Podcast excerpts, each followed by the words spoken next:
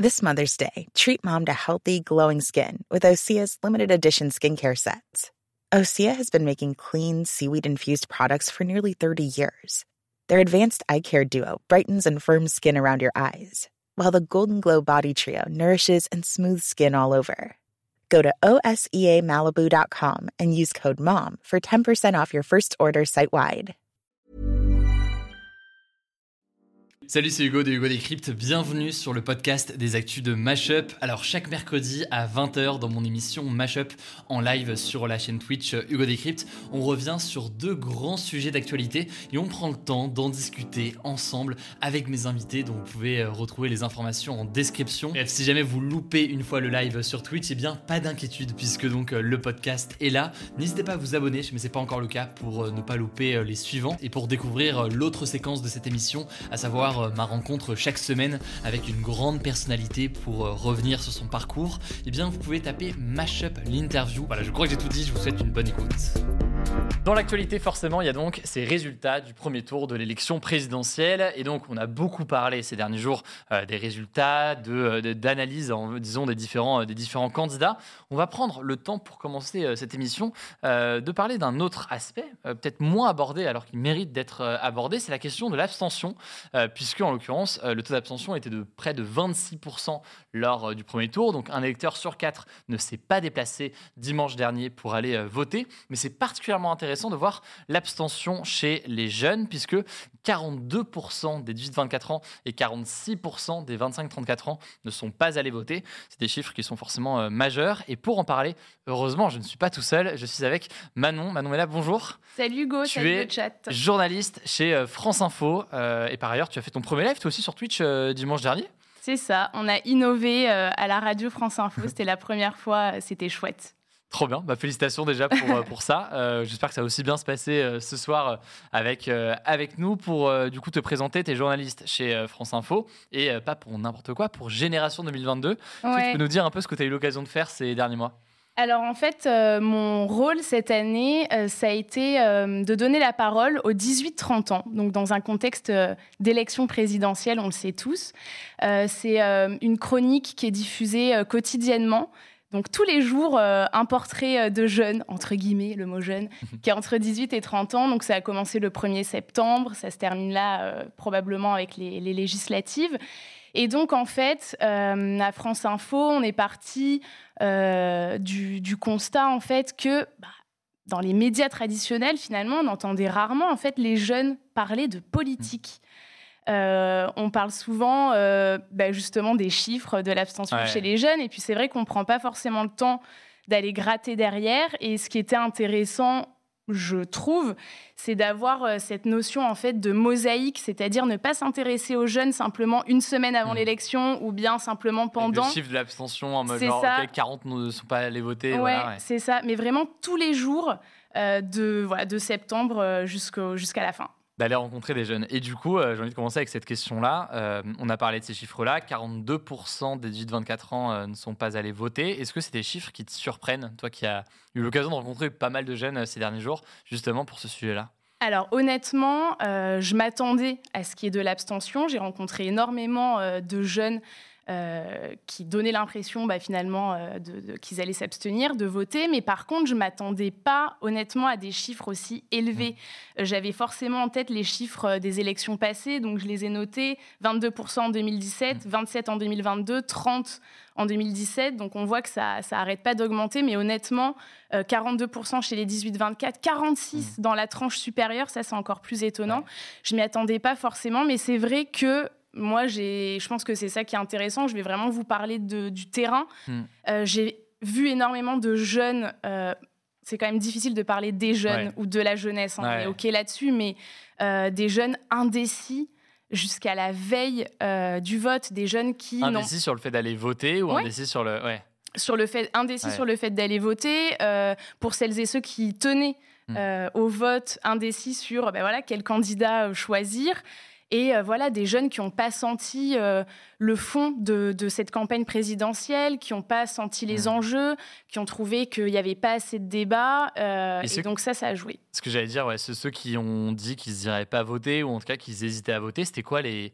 Toi, ce que tu entendais, les raisons qui ressortaient le, plus? Ben, En fait, il y a plusieurs, plusieurs raisons. En général, les jeunes qui m'ont dit ben voilà, qu'ils n'allaient pas voter, ça reste quand même des jeunes qui viennent de milieux populaires, de milieux ouvriers, des jeunes qui ne veulent pas voter soit parce que ça, ils ne s'intéressent pas à la politique. Ils ont l'impression que c'est très, euh, que c'est quelque, que c'est quelque chose qui est très éloigné d'eux, euh, que la politique finalement ne changera rien à leur quotidien. Donc il y a vraiment cette fracture là. Euh, j'ai aussi rencontré des jeunes qui m'ont dit, moi je n'irai pas voter par rejet du système en fait. Euh, je n'ai pas envie de hmm. choisir. Une abstention un peu plus euh, motivée politiquement, on va dire. Ouais. Exactement. Une abstention presque politique hmm. en fait. Et donc des jeunes qui m'ont dit voilà, moi j'irai pas voter. En revanche, la politique ça m'intéresse. Hmm. J'ai des causes à défendre, j'ai des valeurs, certaines valeurs. Et donc je vais décider de m'engager, mais je vais choisir d'autres voies, d'autres manières de le faire. Et donc là, c'est euh, les associations, les collectifs, euh, les réseaux sociaux, ce genre de choses, mais pas nécessairement le vote. Et je pense que c'est ça qui est, euh, qui est marquant dans la jeunesse aujourd'hui, c'est qu'en fait, le vote n'est plus forcément quelque chose de systématique qu'on peut trouver par exemple chez nos parents ou même nos grands-parents qui se posaient beaucoup moins cette question-là. On comprend qu'il y a des raisons qui sont en réalité assez multiples. Ce qui est marrant, tu le disais, c'est qu'on a 42% des 18-24 ans qui ne sont pas allés voter, mais il y a 46% des 25-34 ans qui ne sont pas allés voter. Euh, comment est-ce qu'on explique qu'il y ait un peu plus de 18-24 ans qui sont allés voter? C'est le côté euh, première élection, c'est le côté euh, on arrive à le, à le savoir ou il y a une forme de, doute là-dessus? Honnêtement, moi je ne le sais pas, mm. mais comme je le disais tout à l'heure, ça m'a étonnée parce mm. que quand même, parmi les jeunes que j'ai rencontrés, j'ai quand même eu l'impression que quand on arrivait, quand on arrivait dans cette tranche 24, euh, euh, ouais, 24-30 ans, euh, forcément, l'entrée dans le monde du travail, dans le milieu professionnel, nous fait tout de suite euh, sentir beaucoup plus proche de la politique. Mm. Quand on travaille, euh, les décisions politiques, elles ont un impact peut-être beaucoup plus visible. On gagne de l'argent, donc on, sait ce que c'est le pouvoir d'achat, ce genre de choses. Et c'est vrai que les jeunes de 18 ans, il y en a quand même pas mal qui m'ont dit bah, Moi, j'irai pas voter parce qu'en fait, j'ai du mal à prendre cette responsabilité, je me sens trop jeune. Donc c'est vrai que ça, c'est vraiment des chiffres euh, qui m'étonnent et je, honnêtement, je l'explique pas tellement. quoi. en plus, il y, a un autre truc où là, on n'a pas forcément les éléments de réponse, mais c'est aussi le, euh, le, la montée progressive, tu le disais, au fil des élections, de cette abstention chez les jeunes. C'est-à-dire que c'est pas quelque chose qui est constant au fil du temps avec les jeunes qui votent peu, c'est progressivement de moins en moins de jeunes qui votent. Et toi, ce que tu expliques, c'est, peut-être une forme de renouvellement aussi des formes d'engagement et d'autres gens, alors ça explique peut-être pas tout, hein, mais en partie des jeunes qui disent, bah, en fait, euh, c'est pas par là que ça passe et ça passe par d'autres formes de mobilisation. Oui, c'est ça. Il y a, y, a, y a, plein de, de, nouvelles façons de, de, s'engager. Il y a quand même aussi quelque chose, moi, qui m'a beaucoup marqué. Alors, je sais pas si c'est parce que je suis journaliste, mais probablement, c'est en fait le manque d'informations. Mmh. Euh, bah, toi, du coup, tu en connais euh, un rayon parce mmh. que c'est vraiment ton, ton, truc. Mais euh, j'ai rencontré beaucoup de jeunes qui m'ont dit, moi, les élections, je sais pas quand est-ce que c'est. Ils connaissaient pas. avant même de parler d'ailleurs du fond du programme ou quoi, juste sur quand est-ce qu'on vote, comment est-ce qu'on vote, est-ce que je suis bien inscrit, comment je. Exactement. Et en fait, ça, ça joue un rôle fondamental. Encore hier. J'étais en Seine-et-Marne et j'ai rencontré une jeune qui m'a dit, donc de 18 ans, une primo-votante, qui m'a dit voilà, moi je regrette, je voulais voter pour Jean-Luc Mélenchon, mais je l'ai pas fait parce que je savais pas que c'était le 10 avril. Et là, ça pose quand même des vraies questions démocratiques. On se dit finalement que vaut une élection mmh s'il y a une partie de, la jeunesse qui ne s'est pas exprimée. Et par ailleurs, on en parlait juste avant le début de l'émission, euh, ce qui est assez, euh, assez dingue, c'est de voir à l'inverse euh, d'autres générations, la façon dont elles se mobilisent. On a parlé donc de 42% d'abstention chez les 18-24 ans. À l'inverse, on a 12% d'abstention chez les 60-69 ans. donc des, boomers ou des personnes ou des seniors qui votent beaucoup plus. Ça peut aussi renforcer un sentiment d'impuissance chez certains jeunes là-dessus. Oui, c'est ça. J'ai déjà rencontré des jeunes qui m'ont dit, bon, mais de toute façon, euh, voilà, c'est les plus âgés mmh. finalement qui votent euh, et, c'est quelque chose qui leur appartient. Et c'est vrai que les, les, chiffres que tu donnes là, ça montre bien euh, la fracture mmh. qu'il y a dans le rapport au vote. Avant, en fait, il y a certains chercheurs pardon, qui parlent de désaffiliation politique. C'est-à-dire que les jeunes, entre guillemets, aujourd'hui, ne se sentent ni forcément de droite, ni forcément de gauche. Ils se sentent pas affiliés à un parti. Ils ont moins cette culture-là. Et donc, ils naviguent. Un jeune va très bien pouvoir voter pour euh, la droite à une élection, puis pour la gauche à une autre, alors mm. que euh, les générations beaucoup plus euh, vieilles mm. se posaient moins ce genre de questions. Les parents votaient à droite, eux, ils votaient à droite, et finalement, à la limite, peu importe le candidat et le mm. programme, il y avait cette fidélité-là qui n'existe plus. Et donc, forcément, ça rend compliqué le choix qui se cristallise en fait de plus en plus tard. Dans le cas euh, du, second tour, euh, est-ce que tu as l'impression qu'il pourrait y avoir un, sursaut de mobilisation? Parce qu'en général, l'abstention est souvent plus élevée au premier tour qu'au second tour. Euh, est-ce que tu as le sentiment que ceux qui avaient des doutes lors du premier tour pourraient être davantage enclins à voter au second tour? Parce que, entre guillemets, le choix est peut-être pas plus facile, hein, ça dépend évidemment des, des profils, mais il y a forcément moins de candidats et, peut-être un choix qui est plus simple à faire Honnêtement, là, euh, donc depuis lundi, je suis vraiment sur le terrain pour justement en mode post-premier tour. Alors, pour qui tu vas voter au second tour Et honnêtement, euh, c'est pas hyper évident. C'est-à-dire hmm. que euh, j'ai rencontré des jeunes qui ont voté pour Jean-Luc Mélenchon au premier tour, qui ne sont pas sûrs de voter au second tour, qui pensent à voter blanc. Euh, j'ai rencontré aussi également hier un jeune qui a voté pour Valérie Pécresse. Là, on pourrait se dire, en plus, elle a hmm. donné une consigne de vote, voter Emmanuel Macron. Et eh ben lui, elle n'a pas appelé à voter, mais elle a dit que elle voterait pour Emmanuel Macron. Bon, c'est une consigne de vote. Et donc euh, Mathieu m'a dit, voilà, moi j'ai voté Valérie Pécresse, mais honnêtement, euh, je pense que je vais voter blanc au hmm. second tour. Et donc, euh, on peut quand même se poser la question, et d'ailleurs, les, chiffres des reports euh, mm. des voix de Jean-Luc Mélenchon sont... Euh, en gros, avant, en 2017, il y avait 7% des électeurs de Jean-Luc Mélenchon au premier tour qui ont voté, par exemple, pour Marine Le Pen au second. Et aujourd'hui, c'est plutôt un tiers. Mm il y, y a, plein d'autres. Il y, a le vote euh, barrage, soit mm. Macron, soit Le Pen. Ce qui change là avec cette élection, à mon avis, c'est que ben il s'agit d'une deuxième. Enfin, Emmanuel mm. Macron se représente et donc il y a tout un bilan derrière. Et je pense que ça peut ça peut compliquer les choses. Après, euh, moi, je serais plutôt prudente mm. euh, sur l'abstention au second tour. il y a eu deux exceptions pendant la Ve République. Euh, il y a eu aussi en 1969, euh, donc vraiment des mm. cas où euh, l'abstention au second tour était supérieure au premier tour. Au premier tour, ouais. Donc on verra. Honnêtement, ça, je sais pas. Je et on, peut imaginer que dans le cas d'une élection aussi serrée que ce qu'on a aujourd'hui, l'abstention pourrait être assez faible du fait d'une sorte de mobilisation des deux côtés. Enfin, je dis ça, on va bien voir ce qu'il ce en est. à mon avis, il y a les chiffres sur le vote blanc euh, et le vote nul, je pense que ça, ça va être intéressant euh, à, observer. Toi, de ton côté, est-ce que tu as rencontré des électeurs de euh, Jean-Luc Mélenchon, des jeunes qui, qui votaient pour Jean-Luc Mélenchon? Est-ce que le choix était évident? Est-ce qu'il s'est fait dans le côté vote utile? Qu'est-ce que tu as pu observer sur ce que, cette décision pour ceux qui votaient à gauche? J'ai, euh, depuis le mois de septembre, oui, j'ai rencontré euh, des jeunes qui étaient vraiment convaincus par Jean-Luc Mélenchon, souvent des jeunes qui l'ont déjà euh, connu ou qui ont déjà voté pour lui en 2017.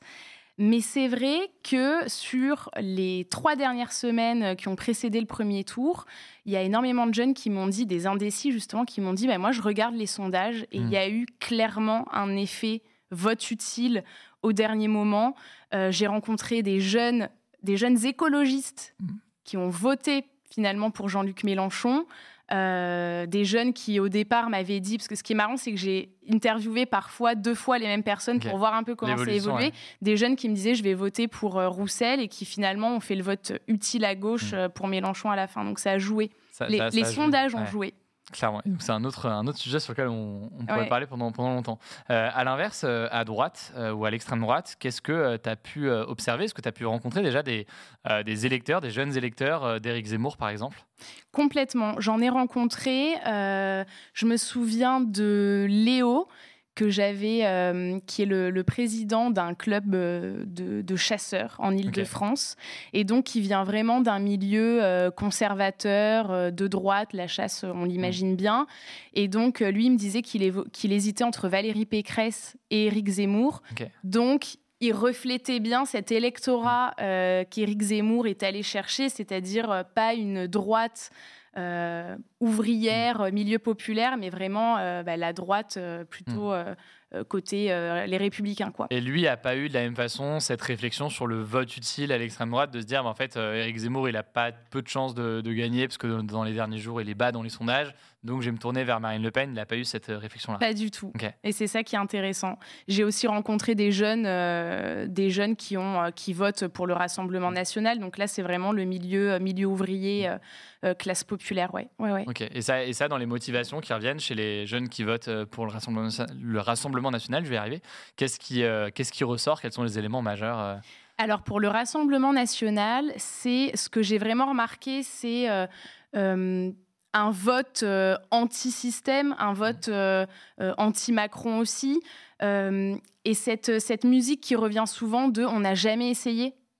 Donc on va essayer, on va mmh. voir peut-être qu'elle, elle tiendra ses promesses. Ça, c'est quelque chose qui revient énormément. et pour Éric Zemmour, c'est vraiment c'est en fait c'est pour Éric Zemmour il y avait ce côté-là. Lui il a jamais euh, finalement c'est pas un homme politique. Hmm. il a jamais fait de la politique. Donc il, est, il est un peu ouais. voilà c'est ça. Il est il est un peu vierge et donc euh, peut-être plus euh, on, peut, on, peut, plus lui faire confiance que les autres quoi. Parce qu'il vient pas forcément enfin il n'a pas été élu etc etc une dernière question que je voulais te te poser, c'est euh, concernant euh, les thématiques et plus généralement la façon dont la campagne présidentielle s'est déroulée ces derniers mois. Comment est-ce qu'ils jugent la façon dont la campagne présidentielle se déroule, le traitement médiatique aussi qui en est fait? Quel regard est-ce qu'ils portent sur tout ça?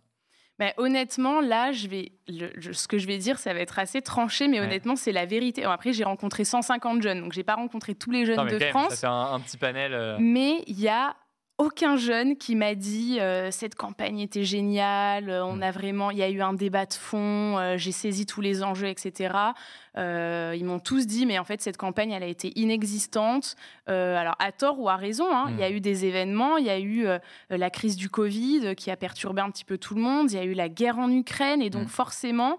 l'actualité a fait que la campagne présidentielle est arrivée un petit peu derrière tout ça. Et donc, euh, forcément, euh, la cristallisation du vote euh, s'est fait un peu au dernier moment. avant le premier tour. Donc ouais, l'actualité a, vraiment joué un rôle là-dedans. Ouais. Dans le truc, et, visiblement, dites-moi dans les commentaires comment est-ce que vous avez vu, dans les commentaires, dans le chat, pardon, comment est-ce que eux, vous, avez vécu la, la, campagne, mais ça a pu jouer aussi, d'ailleurs, y compris sur l'intérêt pour, pour l'élection d'avoir plein d'autres sujets. Et c'est un sujet d'ailleurs qui était, là on parle des jeunes, mais on l'a vu, qui était beaucoup plus large et qui concernait en fait un peu toutes les classes d'âge euh, en mm. Quoi. En tout cas, merci beaucoup d'avoir été euh, présente. C'était super intéressant. Juste si on veut te suivre, tu as ton compte Twitter. Je sais pas si on va pouvoir l'afficher euh, à l'écran. Voilà. C'est ça. Parfait. Manon là. Parfait, où tu parles d'actualité, j'imagine, assez, assez souvent. Et puis sinon, du coup, bah, Génération 2022, comment est-ce qu'on fait pour retrouver ça? Est-ce que c'est le lien qui est en bio qu'on voit Bien sûr. Alors, Génération 2022, en gros, c'est tous les jours à la radio. Ça passe trois fois par jour. Après, ça part sur les applications de podcast. Euh, il y a aussi un article à chaque fois qui est publié sur le site et on fait aussi des vidéos euh, sur Instagram. Trop C'est un peu partout. Très cool. Sur l'Insta de France Info sur Ouais, sur l'Insta de France Info. Bah, n'hésitez pas à suivre, euh, à suivre Manon et puis à suivre euh, du coup les différentes chroniques.